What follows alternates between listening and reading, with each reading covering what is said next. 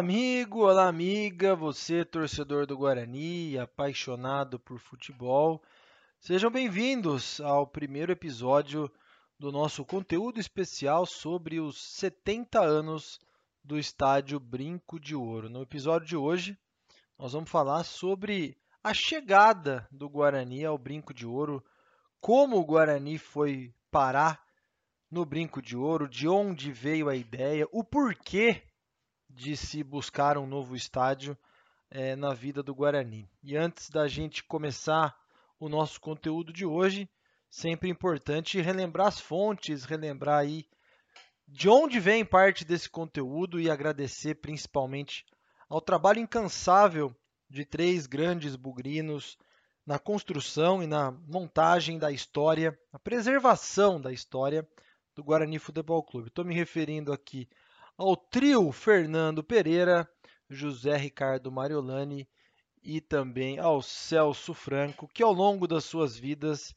construíram aí muitos e diversos materiais destes mais de 100 anos de brinco de ouro. Muito do que se vai falar aqui vem destes materiais construídos por ele, por eles ao longo do tempo. Bom, isso feito, para se falar de brinco de ouro, a gente tem que voltar no tempo e começar essa jornada no ano de 1923.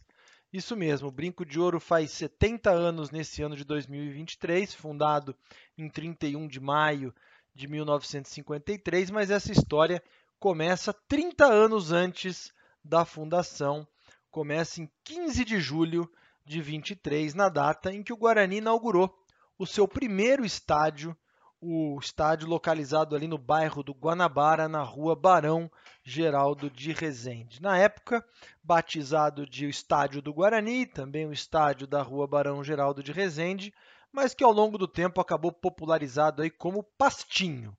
Naquele dia 15 de julho, o Guarani fez o seu primeiro jogo ali no seu novo estádio, recebeu o Paulistano, provavelmente é um dos melhores times do estado e talvez do Brasil nos anos 20, que tinha na sua linha Fredenreich, o craque do paulistano. O Guarani venceu por 1 a 0, o gol do atacante Zequinha e começou com o pé direito a sua trajetória no Pastinho, que aliás foi aí a grande praça de esportes de Campinas no começo aí do século 20, nas primeiras décadas do século XX. Em 1925, por exemplo, o Guarani recebeu o primeiro adversário de outro estado, o América do Rio de Janeiro, derrota por 2 a 1 no dia 7 de setembro. Também foi no Pastinho o primeiro jogo internacional de Campinas. Em 1928, o Guarani recebeu os uruguaios do Penharol Universitário, não confundir com o Penharol,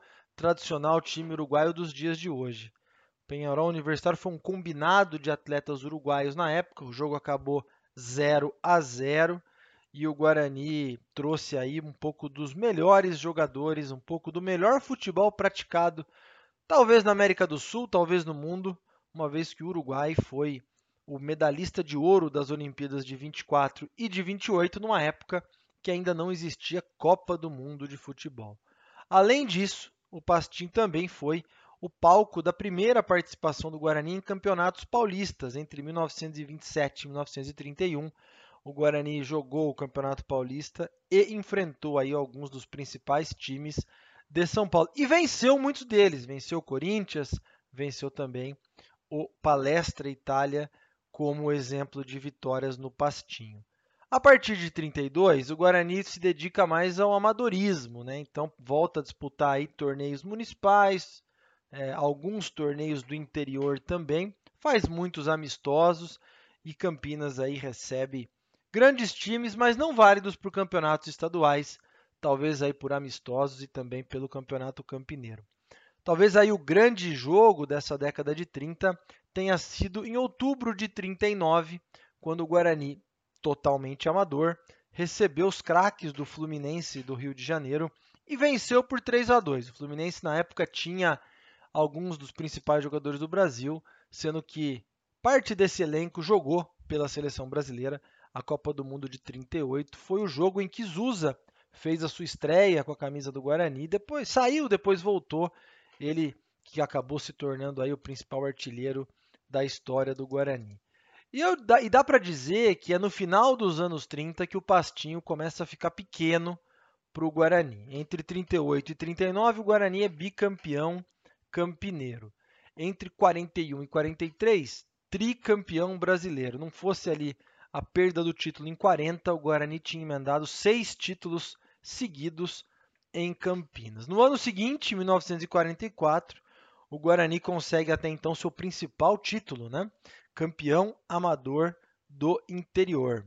E aí, por ter sido campeão amador do interior, disputou a final contra o Palestra Itália para o título de campeão amador do estado. Palestra Itália, os amadores do Palestra Itália é, venceram o título de campeão amador da capital e no confronto capital contra interior deu Guarani 1944 então um ano em que o Guarani conquistou seus principais títulos dentro do amadorismo até então. Esse período do Pastinho, como eu disse, são os anos de Zusa, alguns deles, né, maior artilheiro da história do Guarani, como eu comentei, mais de 200 gols marcados, mas também tem outras pessoas que não podem ser esquecidas. Né? O zagueiro Joca, por exemplo, ali entre os anos 20 e os anos 40, fez mais de 400 jogos com a camisa do Guarani, se tornando aí o atleta que mais vezes vestiu o manto alviverde. Também tem o goleiro Camisola, que também serviu aí ao Guarani como goleiro e como diversas outras funções.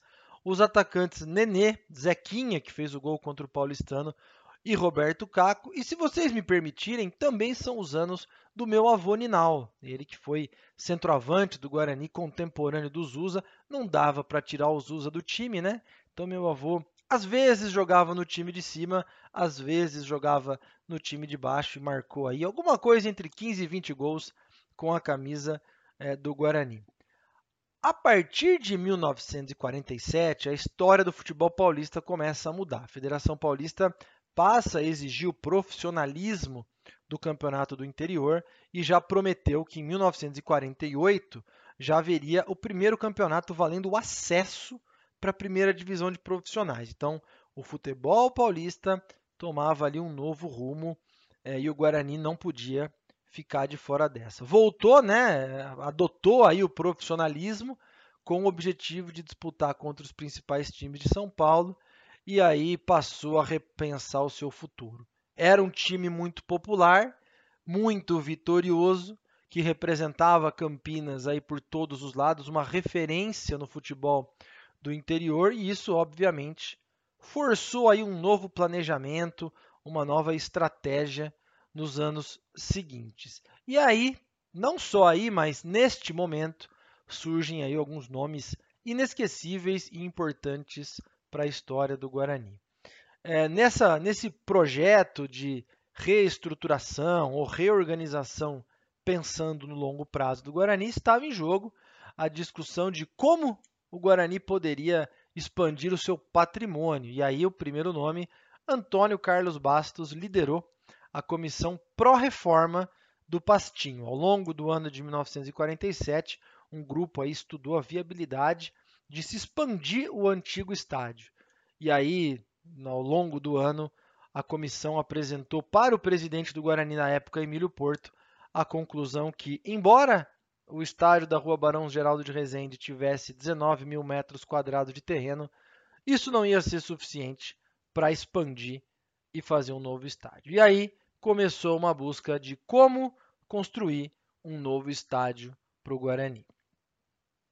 1948 começa o ano com uma grande oportunidade na mesa para o Guarani. A Sociedade Imobiliária Brasileira olhou para aquela área do Pastinho e falou: Poxa, aqui eu posso fazer um grande loteamento. A região do Guanabara, ali onde estava o estádio, ela já era mais urbana, já era um pouco mais densa é, é, em termos de cidade, no momento em que Campinas tinha no máximo 100 mil habitantes. E aí, essa sociedade imobiliária brasileira chegou para o Guarani e falou: Olha, eu estou interessado na sua área, eu coloco na negociação 50 mil metros quadrados na região do Proença, 2 milhões parcelados para vocês, além de fazer a terraplanagem e a drenagem desse terreno. Proença era uma região praticamente inabitada no, no, em Campinas do final dos anos 40, mas o Guarani olhou aquela possibilidade, pensou, considerou em 2 de abril de 1948, no aniversário do Guarani de 37 anos, o negócio foi fechado. Logo em seguida, duas outras áreas foram doadas ali, áreas anexas a esse grande lote de 50 mil metros quadrados, duas áreas foram doadas ao Guarani, duas de, somadas 20 mil metros quadrados. Então o Guarani rapidamente saiu de uma área de perto de 20 mil do antigo estádio para uma área de mais de 70 mil metros quadrados. Praticamente aí quadruplicou o seu terreno, o seu patrimônio. Lembra do Antônio Carlos Bastos? Então, ele que fez a, o estudo da reforma do estádio antigo, passou a ser o responsável pela comissão pró-estádio. Ele liderou os trabalhos de como construir esse novo estádio para o Guarani. Na época, ele era o gerente da única agência do Banco do Brasil em Campinas, e isso dava a ele bastante credibilidade, bastante reputação para tocar um projeto tão grande. E uma das primeiras iniciativas foi construir o projeto, fazer o projeto. E aí, nesse caso, o Guarani, na figura aí do Antônio Carlos Bastos e uma série de participantes também, foi atrás do, dos arquitetos paulistanos Ícaro de Castro Melo e Oswaldo Correia Gonçalves. E naquele momento já tinha ficado claro a ambição do novo estádio do Guarani, porque foi o Ícaro de Castro Melo quem havia projetado o Maracanã, que estava em obras para construção e sede da Copa do Mundo de 1950.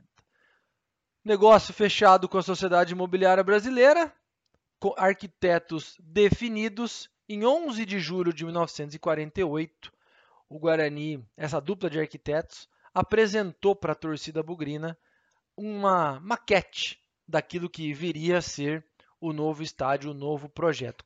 Coincidentemente, foi uma tarde em que o Guarani venceu um derby já em 1948, valendo vaga na primeira divisão do Campeonato Paulista. Um campeonato longo, mas naquela data o Guarani, além de vencer o derby, placar de 4 a 3, também recebeu ali a maquete do seu novo estádio.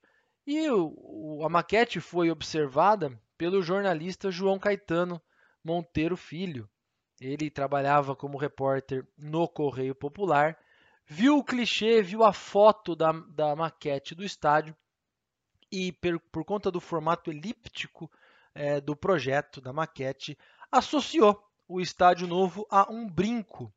E aí, na época, e até hoje, né, Campinas, conhecida como a Princesa do Oeste, ele juntou o brinco e juntou a, a expressão Princesa do Oeste e deu de manchete na sua matéria de 13 de julho a frase O brinco de ouro para a princesa. Quem vai contar essa história é o próprio João Caetano Monteiro Filho, num material aí colhido pelo Fernando Pereira anos atrás, quando ele ainda era vivo, quando João Caetano Monteiro Filho ainda era vivo, ele vai relatar um pouquinho de como foi esse batismo.